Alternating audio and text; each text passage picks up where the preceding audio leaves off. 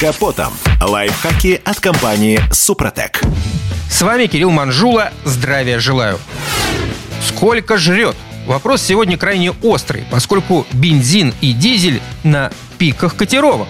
Итоговый чек на АЗС перевалил уже все разумные пределы, да и, мягко говоря, не новые автомобили с каждым днем становятся все прожорливее и прожорливее. Пару-тройку литров можно списать и на качество горючего, и на недолив, и даже на пробки. Но что, если расход вырос вдвое? Современный автомобиль – штука высокотехнологичная, поэтому первым делом подключаем диагностическое оборудование к ЭБУ и смотрим на ошибки и показатели. Тишина и покой – это еще ничего не значит. Нужно копать глубже, потому что жор на пустом месте не возникает. Оглядели тормоза, вроде не подклинивают. Заменили воздушный фильтр, почистили датчик массового расхода воздуха. Эффект есть, но он далек от заявленных заводом показателей. Значит, идем дальше. Дроссель. С этим узлом нужно быть предельно вежливым и аккуратным. Чистить его можно не всегда, а некоторые виды чистки тут же приводят к замене. Впрочем, неисправная заслонка проявит себя множеством других симптомов, в списке которых расход будет на последнем месте. Чего не скажешь про лямбдазон.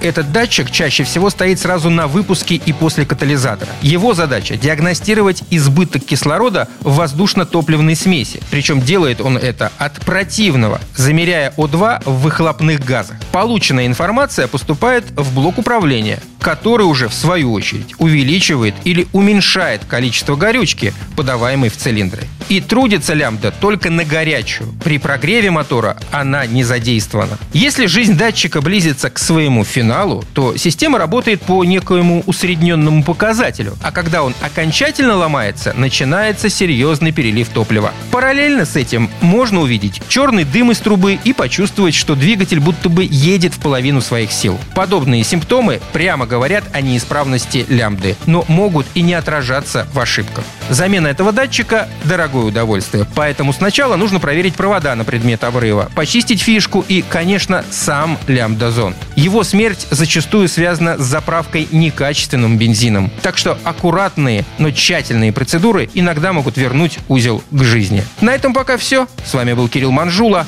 Слушайте рубрику «Под капотом» и программу «Мой автомобиль» в подкастах на нашем сайте и в мобильном приложении «Радио КП», а в эфире с понедельника по четверг в 7 утра. И помните, мы не истина в последней инстанции, но направление указываем верное. Спонсор программы ООО «НПТК Супротек». Под капотом. Лайфхаки от компании «Супротек».